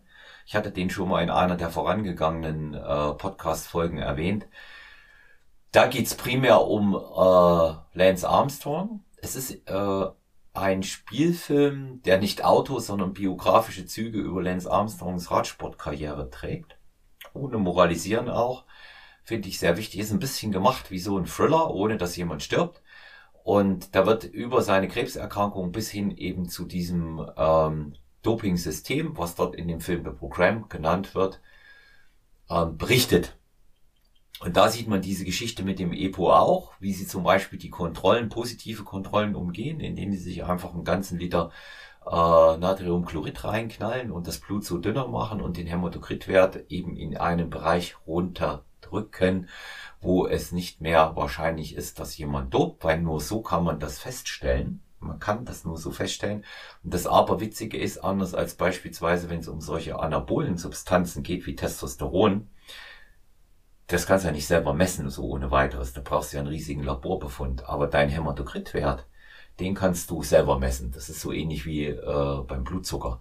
Deswegen sind die in der Lage gewesen, lange, lange, lange Jahre diese äh, ähm, auch unangekündigten Dopingkontrollen zu umgehen. Wenn da jemand an den Wohnwagen geklopft hat, man sieht das ganz interessant in dem Film The Program, dann äh, haben die genügend Zeit gehabt, sich einen Liter Natriumchloridlösung reinlaufen zu lassen. Und dann war das Blut dünner und haben sie nochmal gemessen. Die Zeit war da, die konnten ja sagen, sie waren jetzt gerade auf dem Klo oder irgendwas anderes. Das ist, das ist, äh, das ist sehr, sehr bemerkenswert. Den Film empfehle ich, weil dort auch herauskommt, wie sie aufgeflogen sind. Genauso wie das Geld, das offensichtlich erforderlich macht, in der Tour de France ähm, nur gedopt fahren zu können. Auch äh, mir ist das sowieso klar, wer fährt dreieinhalbtausend Kilometer drei Wochen lang bei 50 kmh ähm, durch die Berge und äh, auf langen Sprintdistanzen, das geht nicht anders. Aber dort kam eben auch raus, dass genau auch wiederum das Geld jemanden zu Fall gebracht hat. Das ist ganz interessant. Mal anschauen. Sehr, sehr, sehr sehenswerter Film. Ja, für alle, die dann gleich im Anschluss oder wenn sie es nicht schon gesehen haben, auf Netflix die Doku Icarus, wo es dann hauptsächlich um das russische Systemdoping, das russische Staatsdoping ging, ne? also wo der Arzt, der da ausgepackt hat, ähm, ja dann auch ins Zeugenschutzprogramm kam und so weiter. Ist natürlich dramaturgisch eine Netflix-Doku, man kennt es, aber auch sehr sehenswert, wie da auch äh, schmerzfrei mit der ganzen Sache umgegangen wird. Und da kann man danach so ein paar Sachen, die wir heute gesagt haben, ein bisschen vielleicht auch einordnen. Eine Sache noch, das hast du zufällig in einem Nebensatz jetzt gerade schnappen lassen und das regt mich wahnsinnig auf. Da würde es mich interessieren, was denkst du darüber? Also für mich ist es wirklich echt Pain in the Ass, wenn man Jahre, Jahrzehnte vielleicht, wenn man dann nach acht oder neun, zehn Jahren irgendwelche eingefrorenen Urinproben auftaut und sie nach neuesten wissenschaftlichem äh, State of the Art nochmal analysiert und dann zehn Jahre danach oder acht Jahre danach, also zwei olympische Zyklen oder so, dann noch nachträglich ankommt mit, oh, jetzt haben wir es aber, jetzt haben wir, jetzt haben wir die Maschinen, die das genau feststellen konnten, dass du damals vor acht Jahren gedopt hast, so Titel weg. Lass mich in Ruhe mit sowas. Ja, hat, Ja, geht, geht gar nicht klar, finde ich. Das ist wie wenn du jetzt ein Haus baust und in 15 Jahren kommen sie an und wollen dich, sich, dich für was dran kriegen, was zu dem Zeitpunkt deines Hausbaus noch gar nicht Auflage seitens der Behörde war, was irgendwie Wärmeschutzisolierung oder was weiß ich was betrifft. Ne? Das sage ich einfach. Also irgendwo ist dann auch mal gut. Ja, weil in zehn Jahren, da ändert sich Politik, in zehn Jahren, da ändert sich Gesellschaft, in zehn Jahren, da ändert sich Pharmakologie und so weiter und so weiter. Einfach mal gut sein lassen. Da ist ja auch keinem damit geholfen, finde ich, nach zehn Jahren dann noch irgendwelche Titel abzuerkennen. Ja, weil derjenige, der dann damals den ersten hätte machen können, wo du den ersten illegalerweise dann gekriegt hast, ja, dessen Karriere ist bis dahin auch beendet. Der kommt da auch nicht mehr. Das interessiert zehn Jahre später dann auch keinen mehr, dass der dann jetzt den ersten Platz gekriegt hätte und nicht den zweiten nur. Dessen, dessen Karriere ist beendet. Es gibt zwar ein ja. Programm vom IOC, das hat mir Michael Jablonski von GQS erzählt, dass die nachträglich geehrt werden. Aber nimm doch nur mal ein Beispiel hier, ähm, den Tobi Rehagel, meinen Freund und Athleten, der in Österreich. Habe ich jetzt auch kurz dran gedacht, ja. Der hat bis heute noch nicht seine Medaille vom ersten Platz. Also, sorry, ja da ist äh, das, was, was ihm an Ehre hätte zuteil werden müssen, das, äh, das wird dem äh, tatsächlich den Ehren, dem ehrenhaften Sieger nicht zuteil. Ich nenne das jetzt bewusst so, ehrenhafter, ehrenvoller Sieger. Ähm, ganz simple Antwort, warum das so gemacht wird. Ich bin da sonst ansonsten bei dir. Es ist die Gesetzgebung erst nach zehn Jahren verjährt ist. Bis dahin kann getestet werden. Bis dahin machen die das. Das ergibt sich auch schlicht und ergreifend aus der Daseins Berechtigung, die ein Anti-Doping-Labor und die Anti-Doping-Agenturen weltweit und natürlich die Welt-Anti-Doping-Agentur haben. Die wollen die ihre Daseinsberechtigung daraus ableiten. Und das ist klar. Hinzu kommt noch etwas anderes. Ich kann eine ganz interessante Geschichte erzählen, die ich gehört habe. Es gibt in äh, einen äh, Staat äh, in Osteuropa. Der fängt mit R an und äh, endet auf Rumänien. Und in diesem Staat in Osteuropa ist es durchaus gängige Praxis, dass die NADA, die, die NADA, die nationale Anti-Doping-Agentur, ähm, es so gemacht hat, wenn es äh, nicht kommod war, äh, dass jemand bei einem positiven Test aufgeflogen ist, weil der vielleicht äh, in irgendeiner Form einen staatstragenden oder äh, äh, PR-Charakter hatte, dass man dann die positive Dopingprobe jemanden anders äh, zugeschoben hat. Dieses System ist nachweislich, nachweislich aufgeflogen und ähm, weshalb man ähm, die NADA äh, eine Zeit lang komplett abgesetzt hat im Anti-Doping-Kampf in Rumänien, weil sie eben auch äh, äh unter den ähm, Aspekt der Korrumpierbarkeit in dem Fall einfach mitgemacht hat. Sie hat zwar die Tests durchgeführt, positiv getestet, also ein Beispiel, Markus, ähm, Athlet A und Athlet B gehen äh, bei einem äh, Bankdrückwettkampf an den Start. Athlet ähm, A gewinnt, gedopt, Athlet B wird Zweiter, ähm, Dopingprobe Athlet A positiv und Athlet B bekommt sie zugeschoben. am, am Wettkampftag noch sozusagen, oder? Ja ja, hinterher, wenn es ja, aufliegt, gell? Ja, weil es ja. einfach besser ist und dann äh, kann man eben sagen, dann schiebt man dem anderen das unter. Das ist schon äh, noch mehr kriminelle Energie, als sich was selber zu schießen, weil da entscheidest es ja für dich und in dem Bereich äh, schadest du anderen. Während die kriminelle Energie beim äh, bei der Dopingpraktik mit sich selber ja für mich immer nur so weit geht, wie beschaffe ich mir das? Ja, wenn ich darüber nachdenke. Und das ist ja heute nun äh, legal über die Apotheke äh, viel, viel leichter als über die Untergrundlabore. Da es gibt genügend Ärzte, die den Mist verschreiben und da mitmachen. Das hörst du immer wieder. Ja, Nicht umsonst war äh, damals dieser ähm, dieser Dopingarzt, der mit der Epo-Praktik so vertraut war, der sie eigentlich ins Leben gerufen hat, ja ein Nierenmedikament gewesen ursprünglich, äh, da am, am Drücker, was das Ganze angeht, der Ferrari, ne? Dieser Ferrari. Ne? Und ich, ich denke, ich denke einfach mal, dass äh, der Bereich äh, sowieso ähm, total schwammig ist. Auch dieses nachträgliche Testen ähm, soll letztendlich nur dazu dienen, die Testverfahren auszuprobieren. Auch das weiß ich ähm, aus äh, wirklich äh, sicherer und ähm, auch äh, fachlich äh, gefestigter Quelle. Ja, und ähm, du kannst dir aber überhaupt nicht vorstellen, und auch das erwähnte ich schon in einer Episode oder in mehreren, wie konspirativ es in diesem Bereich zugeht. Ja, schon. Deswegen, also du, du weißt ja, wenn du jetzt diese Moralkeule aufpackst, da weißt du ja gar nicht, über wen du sie runterfallen lassen sollst, über den Athleten selber, ne? Oder Ja, über diese ganzen äh, Apparatschicks, über die ganze Lobby, die da im Hintergrund ähm, nicht nur, nicht nur, agiert. Nicht, ja. nicht, nur, nicht nur das, also ähm, ich, ich kenne äh, ja den äh, Chef hier von GQS sehr gut. Äh, das, das darf ich ja soweit sagen. Der Michael Jablonski, der äh, seit Jahren bei GNBF und unseren anderen Veranstaltungen und, und Schwester- und Partnerverbänden testet. War jetzt auch zuletzt in Italien am Start, da haben wir ihn getroffen und ähm, ich hätte ihn gerne äh, als Gast im Podcast gehabt und er hätte das auch gerne gemacht, aber er sagt, Olaf, ich kann einfach nicht kommen, aus einem simplen Grund. Das Ganze wird so mittlerweile durchsetzt, auch von einer geradezu Geheimdiensttätigkeit.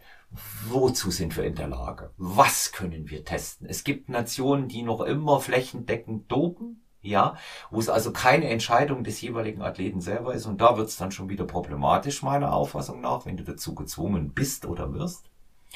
Und er sagt, da wirst du ausgespäht, wie wenn es um, äh, um Wirtschaftsgeheimnisse äh, geht oder um, um große äh, um große Geheimnisse zwischen unterschiedlichen Nationen im Militärbereich. Es ist wie, es funktioniert so konspirativ wie bei einem Geheimdienst und die sind einfach so auch diese, diese Anti-Doping-Agenturen, die wieder die Testlabors beauftragen, das muss alles ähm, unter dem Mantel der Geheimhaltung auch absolut ablaufen. Ja. Und äh, so laufen äh, auch Akkreditierungen ab. Du darfst nicht denken, dass, äh, dass, die, dass die Verbände in bestimmten Ländern ihrer, äh, ihrer nationalen Anti-Doping-Agentur äh, bedingungslos vertrauen. Das darfst du nicht denken. Ja, also beispielsweise in Bulgarien bei äh, Gewichtheberwettkämpfen ähm, oder wenn die Bulgaren da in irgendwie irgendeiner Art und Weise im Training getestet werden, das macht nicht die nationale Agentur. Da hat die war da jemand anders drin. Also du siehst, äh, das ist auch, das ist ein auch ein äh, wirklich äh, schwieriger Bereich. Und um nochmal auf den Ursprung da zurückzukommen, was du gesagt hast, ich finde es auch affig, das im Nachgang zu testen. Drei Jahre lasse ich mir noch eingehen ja, oder vielleicht auch äh, vier Jahre dieser Olympiazyklus und das war's eigentlich. Ja. Ja, absolut, weil dann, dann hat es auch gar nicht mehr die öffentliche Wirkung, äh, die Abschreckungswirkung und so weiter. Das ist dann halt so ein Fall für die Akten. Kein interessiert's und irgendwie nimmt's dann aus dem Ganzen dann halt auch so eine, so eine Dringlichkeit raus. So, hey, entweder ihr kriegt das jetzt hin, um das zu testen, oder dann lass es einfach bleiben. Aber ja. in fünf, sechs Jahren müssen wir da nicht mehr drüber machen. Dann ist es halt einfach so, der Rekord steht und dann, dann steht er dann halt. Und wenn da ein Weltrekord dran hängt, dann steht er halt von mir aus für 20 Jahre. Dann ist es halt einfach so, ja, mein Gott. Ja. Es sind, es sind eben die gesetzlichen äh, Verjährungsfristen und die sind in dem ja. Bereich bei zehn Jahren und ähm, das wird halt voll ausgeschöpft. Ähm, hat äh, auch ein bisschen was mit dieser äh, Sanktionierungsstrategie zu tun, weil positiver Dopingtest und ähm, die sich daran anschließende Sanktionierung obliegt ja, äh, wenn es nicht bei einem olympischen Wettkampf oder bei einer Weltmeisterschaft stattfindet, den nationalen Verbänden. Und wenn es keine Meisterschaften im herkömmlichen Sinne gibt, nehmen wir mal die äh, Big Four Sportarten in den USA, da äh, hat jeder Verband seine eigene Methodik. Also beispielsweise nehmen wir äh, die äh, WWE, WWE, ja, im Wrestling. Ja, was, ja. Für eine, was haben die da für ein Vorgehen? Ja, die, da geht man doch, ja, die, da geht die, man doch einmal im Monat zu Vince McMahon ins Büro, der wirft einem eine Kiste Steroide hin und dann geht man wieder, oder? Nee, das läuft dort so, da gibt's auch Tests und wenn die getestet werden, bekommen die einen sogenannten Urlaub. Ja, dann dürfen sie drei Monate nicht starten, wenn man sie erwischt. Ja, aber können immer weiter. Wir reden von der WWE. Wir reden von der WWE. Wir reden von der WWE und genauso ist es äh, ist es in in ähm, im, im Baseball, ja, in den USA. Genau dasselbe. Da hat man ja über Jahre diskutiert, wie die äh, diese Strike-Rekorde zusammengekommen sind und diese ganzen Geschichten. Und da war es offensichtlich, dass die was nehmen und die bekommen dann quasi ein, eine sogenannte Schutzsperre. Ja, also das sind äh, in der WWE wird es als Ferien verkauft, äh, eine Schutzsperre, einen Schutzurlaub hat man da immer gesagt, damit sie ähm, in dieser Zeit äh, frei interpretiert und frei interpretierbar, damit sie in dieser Zeit das äh, absetzen können und sich erholen können davon und keine gesundheitlichen Schäden nehmen.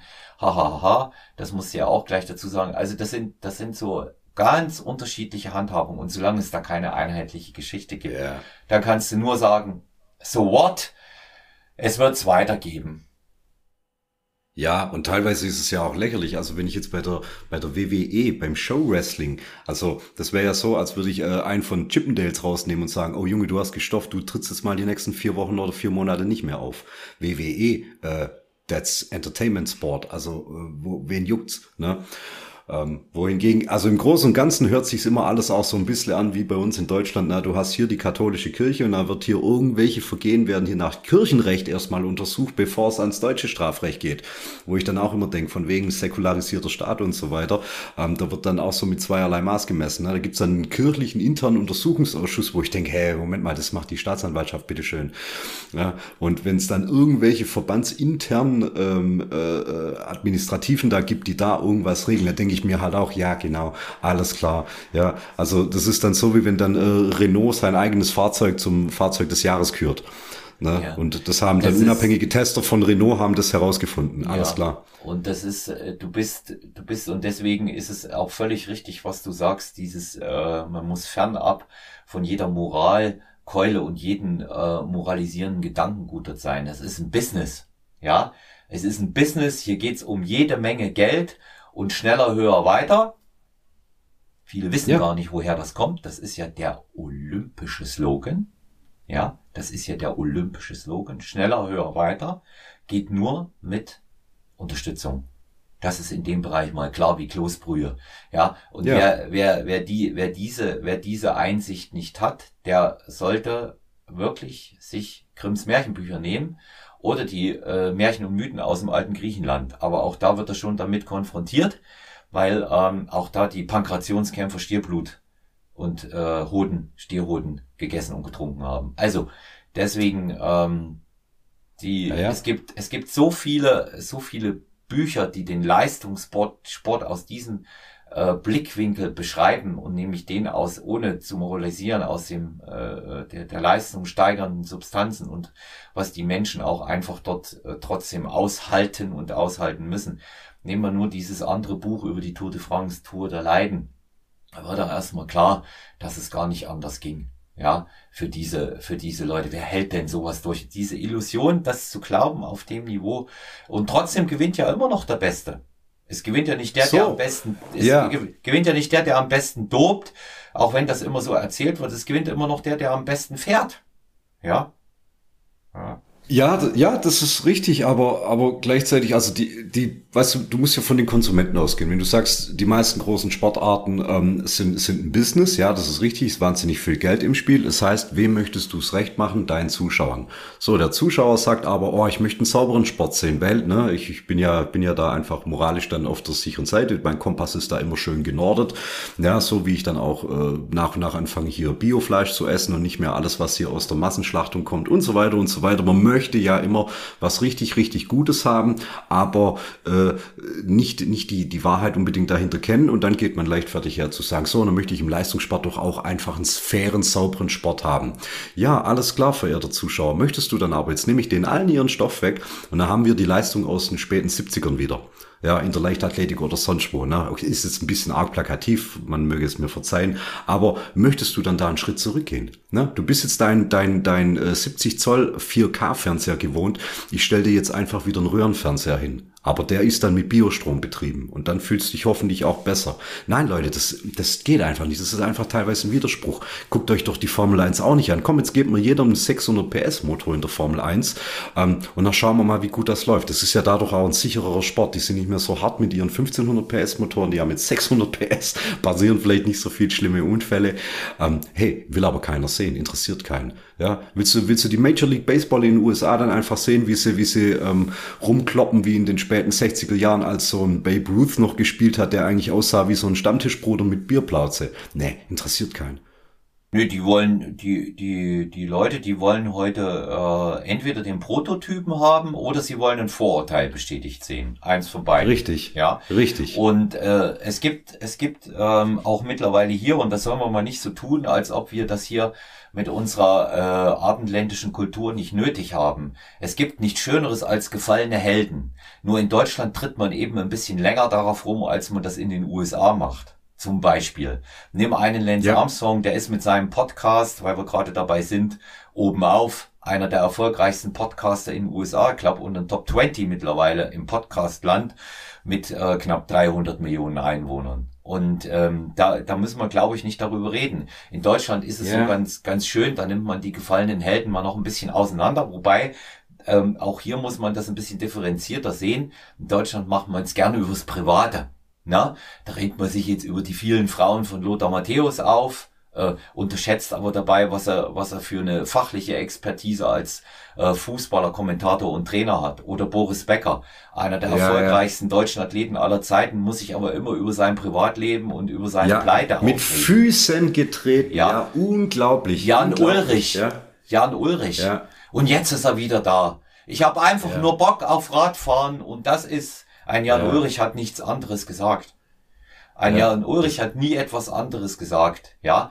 Und das ist, das ist eben äh, immer das. Und das eine touchiert das andere. Der gefallene Held, genauso wie äh, das bestätigte Vorurteil, genauso wie der Prototyp. Und das passiert im Kleinen wie im Großen. Ob das die Mini-Blase-Fitness ja. oder, oder Powerlifting oder überlappend beide sind.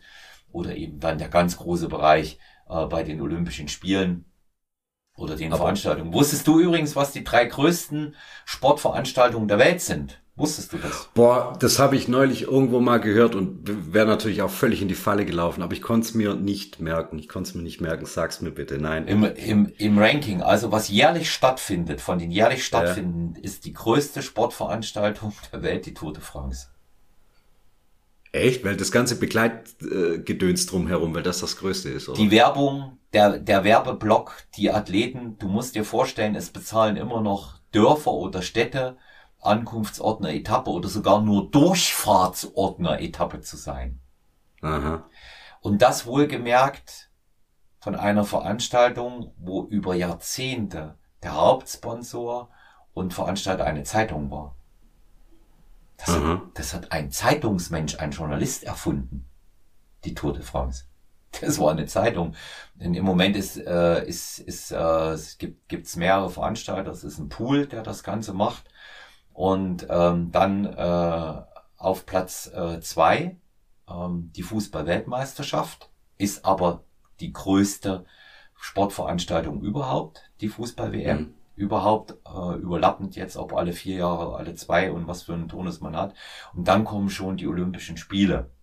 Eine Sonderposition, eine Sonderrolle nehmen mhm. äh, solche Sachen ein wie der Super Bowl in den USA, in der äh, National Football League. Aber auch der ja. ist nicht so groß wie zum Beispiel Fußball-WM oder äh, Olympische Spiele. Und ähm, das, das, äh, das sind die größten Veranstaltungen, wo auch äh, im Merchandise ähm, das meiste Geld generiert wird und ähm, die Tour de France und jetzt bekommt man auch mal eine Dimension, warum sich da eigentlich im Grunde genommen keiner wirklich einen richtigen Dreck drum schert, was da gemacht wird. Das ist eine Geldkackmaschine. Ja, man äh, entschuldige hier mein Französisch, aber das ist eine riesige Geldkackmaschine. Die Tour de France. Ja. Okay. Ich kann mir das irgendwie gar nicht so vorstellen. Ich verfolge die nur so am Rande, immer wenn dann überhaupt das, also Radsport, das interessiert mich einfach gar nicht so. Und ich denke dann immer, ja gut, da gehen jetzt halt das so, ne, das ist so ein lokaler Event, da kommen dann schon so ein paar Fans auch aus der Welt, aber ich nehme das irgendwie gar nicht wahr als ja. so ein Massenspektakel. Das wird dann immer zwei Wochen durch die Nachrichten gepeitscht und dann ist auch wieder gut, aber irgendwie. Das ja. Totale. Das ist das totale Massenspektakel, Markus. Wenn du, wenn du dir Folgendes vorstellst, was, was haben wir, was haben wir am, am Block dort drin, was kann beworben werden? Was kann bei der Tour de France beworben werden? Antwort, alles. Alles. Team Alpecin, keine Werbung jetzt hier. Team Bianchi, Team Festina, jetzt haben wir Kosmetikprodukt, ja, okay. Rad, ja. eine Uhr Uhren. und dann kannst ja. du weitermachen. Und wer, ist, und, wer, und wer ist der Hauptsponsor? Skoda. Skoda Aha. ist der Hauptsponsor, ja, seit äh, mittlerweile glaube ich acht Jahren. Und alle fahren da Skoda ja, im, im Begleitross. Du kannst Werbung machen für, für Räder. Es gibt weltweit drei Milliarden Fahrräder, ja. Und ähm, das ist wie mit der Formel 1. Alles, was da erreicht wird, das wird runtergebrochen auf denjenigen, der gerne mal so fahren will, wie ähm, Lewis Hamilton. Und genauso ist es beim Radfahren. Mhm. Willst du annähernd so fahren wie aktuell äh, Primoz Roglic oder der, der andere slowenische Fahrer? ähm, dessen äh, Namen ich immer vergesse, obwohl er jetzt zweimal die Tour de France gewonnen hat. Ähm, sei mir verziehen, weil es ein guter Typ ist. Er musste aber auch so ein Fahrrad haben wie der. Ja, und die Kleider von denen, die die tragen, schau sie dir an. Radsport-T-Shirts bunt und überall. Ich habe es erst auf ein, im, im Zug rückwärts von Italien gesehen. Ja, die, die neonfarben strahlenden Produkte, die Radsportschuhe, ähm, die äh, Klickpedale, die Klickschuhe dafür, übrigens auch erfunden von einem äh, ehemaligen Tour de France-Sieger. Die Klickpedale, die hat Bernard Hinault erfunden. Und äh, der fünffache Tour de France-Sieger aus Frankreich. Meiner, meiner Meinung nach auch der letzte. Und ähm, der, das ist, das ist eine riesen Werbeveranstaltung. Über den Fußball brauchen wir, glaube ich, nicht weiter zu reden. Ja. Äh, nee, klar. Ja, ich, ich fände ich fänd's natürlich irgendwie fairer, wenn der Tour de France-Sieger genauso viel verdienen würde wie Lionel Messi. Ja, aber äh, in einem Jahr. Aber das ist nicht drin. Ja. ja, und es ist am Ende, kannst du kannst du es runterbrechen. Es geht um Geld, ein bisschen um Ehre, aber keineswegs um Moral.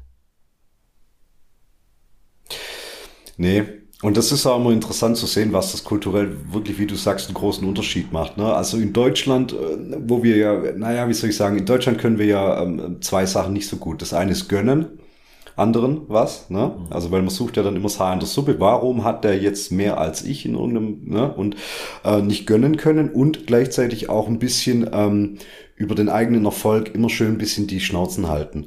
Weil das ist ja nicht so gern gesehen, amerikanisch äh, zu sagen, wie viel man verdient, was man gerade geschäftsmäßig Neues gerissen hat und so weiter. Das ist hier nicht äh, Teil unserer Kultur. Das machen wir nicht. Wir, wir malochen zwar, wir sind deutsche Ingenieure, wir sind deutsche Arbeiter, wir tun hier ordentlich was, wir exportieren in die Welt, aber wir reden jetzt nicht so dick drüber. Ne? Also das ist in Amerika einfach ein bisschen anders, da muss man nicht da damit hinterm Berg halten.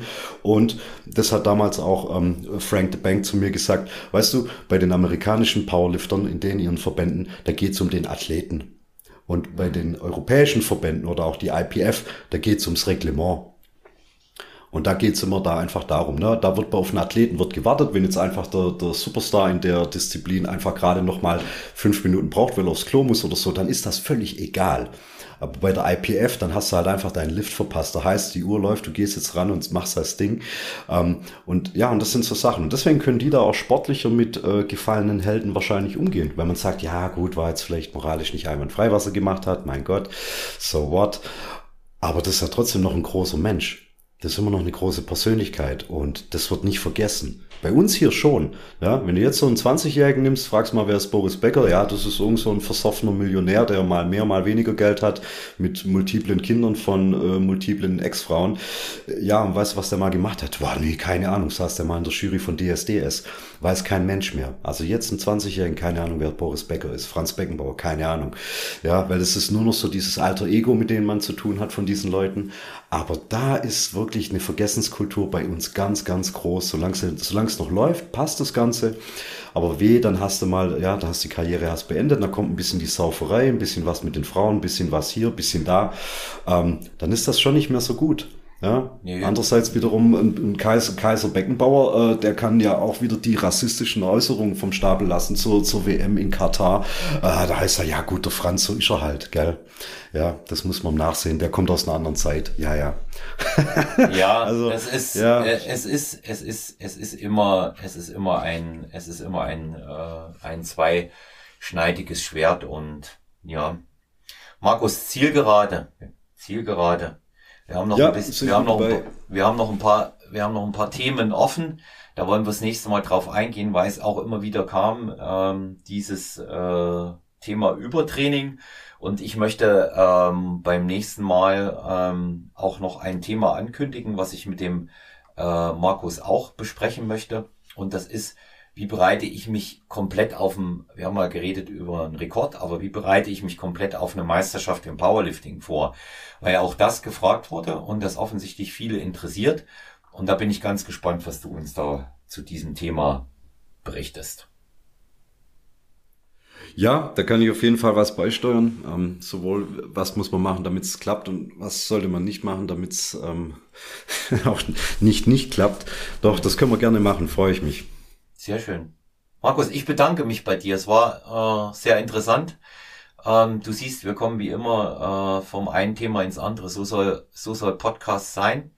Ähm, immer toll mit dir zu sprechen. Wir beide bekommen ja auch äh, viel äh, Feedback zu unseren Podcast-Episoden. Auch dafür hier an dieser Stelle einmal Dank für unsere treuen Zuhörerinnen und Zuhörer, die mit äh, uns ähm, äh, beiden äh, Labersäcken ähm, da immer treu äh, bei der Sache sind.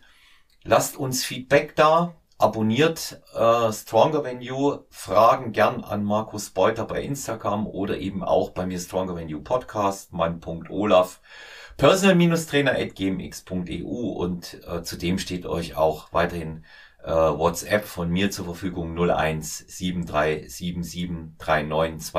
Da bekomme ich immer ähm, ganz, ganz viel. Wir sind natürlich für konstruktive Kritik und äh, Vorschläge äh, für Themen empfänglich und wenn wir was falsch gesagt haben, dann bitte korrigiert uns nicht. Alles Liebe soweit und äh, bleibt gesund. Ähm, euer Olaf und Markus. Bis dann.